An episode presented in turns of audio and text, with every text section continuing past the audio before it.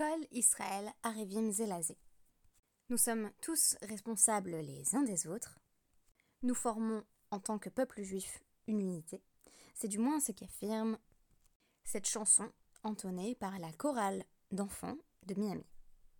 Mais comment réaliser cet idéal d'unité lorsque les règles de pureté et d'impureté nous divisent? Vous l'aurez deviné, c'est presque exclusivement à ce sujet complexe qu'est consacrée la fin de notre Maseret Chagiga. Aujourd'hui, nous étudions ensemble le DAF 26 de ce traité de Chagiga et nous nous penchons une nouvelle fois sur la figure du Ham Haaretz, ce juif peu pratiquant que l'on va qualifier non pas de juif de Kippour, mais plutôt de juif de Pessah. Et je vais expliquer pourquoi dans un instant. Dès la Mishnah, dans le DAF 24b, nous avons appris que, contrairement à ce que nous attendions, on peut faire confiance au Ham Haaretz, qui n'est pourtant pas particulièrement scrupuleux en matière de Touma et de Tahara, pour affirmer que ces Kodashim, c'est-à-dire la nourriture sacrificielle apportée au temple, sont en situation de tahara, c'est-à-dire de pureté rituelle. Il y a même un contexte, on va le voir aujourd'hui, dans lequel on fait confiance au Amaretz sur la tahara de sa terouma, c'est-à-dire des impôts de nourriture destinés au Kohen. Alors que, habituellement, on considère que le fait que le Ham Haaretz ne soit pas scrupuleux en la matière jette un discrédit sur ses dires, sur ses déclarations au sujet de la Touma ou de la Tahara, de la nourriture qu'il présente. Une guémara très courte dans le Hamoud Aleph va nous en dire plus à ce sujet, en affirmant Nehemanim al. À Jérusalem, on croit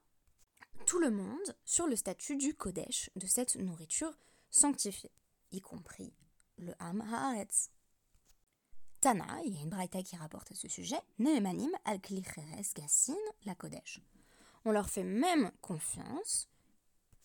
quand ils témoignent sur de grands ustensiles de grès contenant de la nourriture destinée au sacrifice, alors que habituellement on ne fait confiance au Ham Haaretz que pour témoigner du statut d'ustensile plus petit. Pourquoi?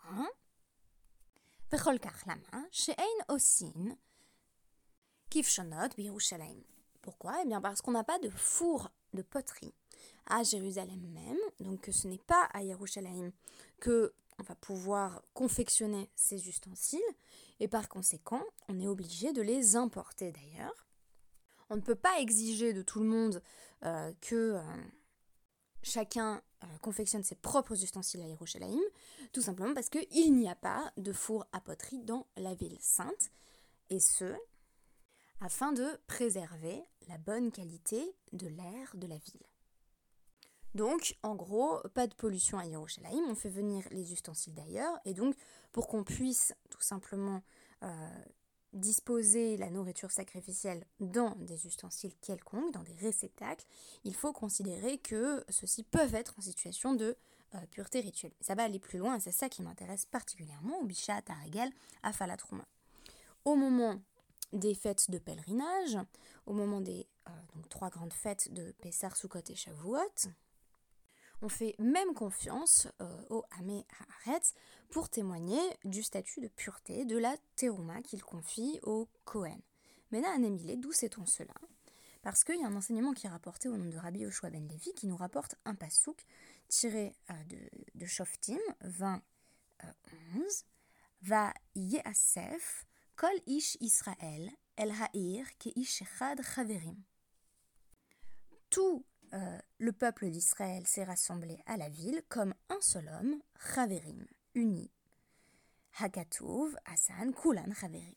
Et on nous dit que le verset fait de tous des Chaverim. Alors, il y a deux sens de ce terme qui m'intéresse ici. D'une part, c'est Chaver qui désigne quelqu'un qui fait attention à la pureté rituelle,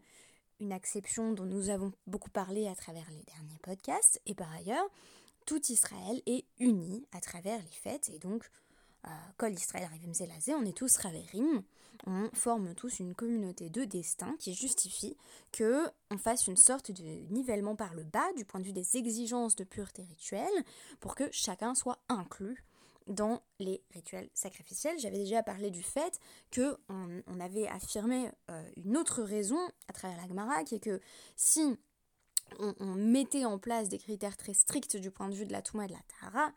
les Améharetz, euh, qui ne sont pas de nature à dire Ah oui, c'est vrai, tu as raison, je vais m'adapter à tes critères, mais plutôt à, se rebeller, à être dans une attitude de défiance, auraient tendance à former leur propre religion de leur côté. Et donc, comme on ne veut pas qu'ils aient leur propre Bamot et leur propre Paradouma,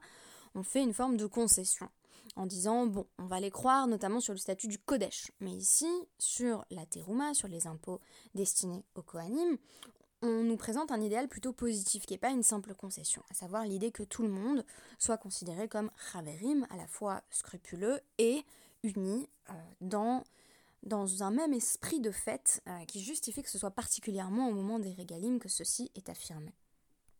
C'est une unité d'ailleurs aussi géographique, comme va le mettre en avant le Talmud de Yerushalmi, qui, euh, dans la Sugia parallèle, va avoir un autre pasouk à ramener, cette fois-ci tiré de Teilim 124.3, qui parle de l'union de la ville de Yerushalayim au moment où euh, toutes les euh, tribus s'y retrouvent pour les régalim. Le commentaire du Tosfot Tov fait remarquer à ce sujet que les psukim sont interprétés de manière évidemment métaphoriques et euh, servent simplement d'allusion textuelle au constat qui était fait que on allait ne pas prendre en compte les règles habituelles en matière de Touma et de Tahara pour euh, mettre en avant l'unité du peuple au moment des fêtes. Et le Rambam Maïmonide de préciser à ce sujet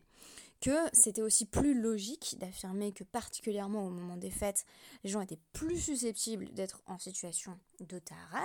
d'être en situation de pureté rituelle parce que euh, tout le monde savait, c'était un peu la base de la base, que avant de se rendre à Yerushalayim pour les fêtes de pèlerinage, avant de se rendre au Beth Amikdash, d'aller au temple, chacun allait s'immerger dans un mikvé, allait donc se retrouver dans une situation de euh, pureté rituelle, un peu comme avant Kippour, il y a quand même pas mal de personnes qui ont la coutume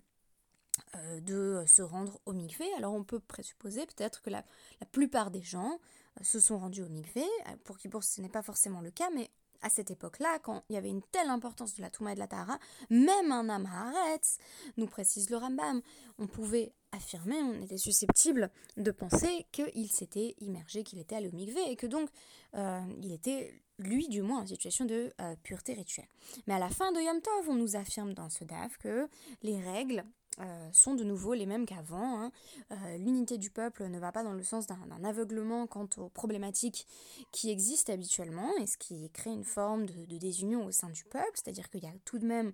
euh, des standards différents en matière de pureté et d'impureté, et qu'on n'oublie pas tout à fait ces, bases, ces fondements des notions de Touma et de Tahara. Simplement, ce qui est affirmé ici, c'est qu'au moment des régalim, on fait une exception. D'ailleurs, on affirme qu'à la fin de la fête, ce retour à la case départ est affirmé à travers euh, la nécessité de repurifier tous les ustensiles qui ont été euh, touchés par des Amerharetz, y compris par des Kohanim Amerharetz, puisque on a tendance à penser que le Hamaharet, cet inculte, cet ignorant fait forcément partie du bas peuple, en réalité pas forcément, il peut aussi faire partie de, de l'aristocratie du culte, et donc euh, être, être Cohen, on nous dit que donc après les régalis, hein, Madbilin Atakelim chez. On immergeait tous les ustensiles qui étaient situés dans le Beth Amigdash, sauf bien entendu les hôtels qui étaient inamovibles et donc n'étaient pas susceptibles de contracter euh, l'impureté rituelle parce qu'on craignait a posteriori, rétroactivement, on avait cette crainte que un Kohen Am qu'un Kohen peu scrupuleux en matière de pureté rituelle, ait touché les objets du culte pendant la fête. Alors pendant la fête même, on ne faisait pas attention, mais après la fête, euh, on disait attention, il est temps de euh, tout retremper. Ce qui m'a semblé euh, tout à fait digne d'attention ici, c'est le fait qu'on pourrait penser que plus on est proche euh, géographiquement ou temporellement, donc dans l'espace ou dans le temps, de euh, la sainteté, plus il y aurait besoin d'être exigeant et scrupuleux. Donc si je suis à Yerushalayim, je pourrais penser que comment dire, les normes de, pureté vont être plus exigeantes et qu'on va en demander plus au peuple. Euh, pour être sûr que tout est apporté dans un état euh, de tahara, qu'on n'a pas de contamination de la touma que j'ai décrite à travers mes précédents podcasts comme une sorte de contagion de l'organisme ou de retour au cycle de la nature, avec une certaine forme de déterminisme naturel. Or, en fait, on va se rendre compte que c'est pas ce calcul-là qui est fait, c'est pas le calcul euh, de l'exigence accrue au moment des fêtes, au moment clé où il y a justement tout le monde qui se rassemble et qui euh, fait partie euh, d'un même culte, et ce n'est pas non plus le calcul de, de mettre à part Yerushalayim au niveau géographiquement. En réalité, on se rend compte que plus on se rapproche des lieux centraux du culte, plus c'est l'unité qui est nécessaire. Et l'unité implique toujours une forme de nivellement qui fait que on va s'adapter aux normes euh, de la plus grande partie du peuple, aussi de la partie la moins exigeante euh, du peuple en matière de rituel euh, et en matière de pureté et d'impureté rituelle. La Gemara va même aller plus loin avec une formule qui m'a semblé extrêmement forte. Tumat am haaretz baregel l'impureté du Hamarès, qui est liée au fait que, voilà, de manière générale, dans sa vie, il va toucher comme ça des sources d'impureté, que ce soit avoir des flux génitaux où il va pas faire la, procédure de purification comme il le faudrait, ou, ou toucher un, cadavre euh, de chéretz, ou, ou rentrer en contact avec, euh, avec l'impureté liée à la mort. Euh, toutes ces choses-là, le Hamaret, c'est habituellement en situation d'impureté par défaut. Eh bien, lors de la fête, Rachamana, Hachem, miséricordieux, euh, le rend pur, alors que habituellement, la pureté relève d'une démarche personnelle. On se purifie soi-même, c'est une élaboration, un processus que l'on entreprend par ses propres efforts. Ici, pas d'effort à faire, on a une sorte de métamorphose quasi magique impliquée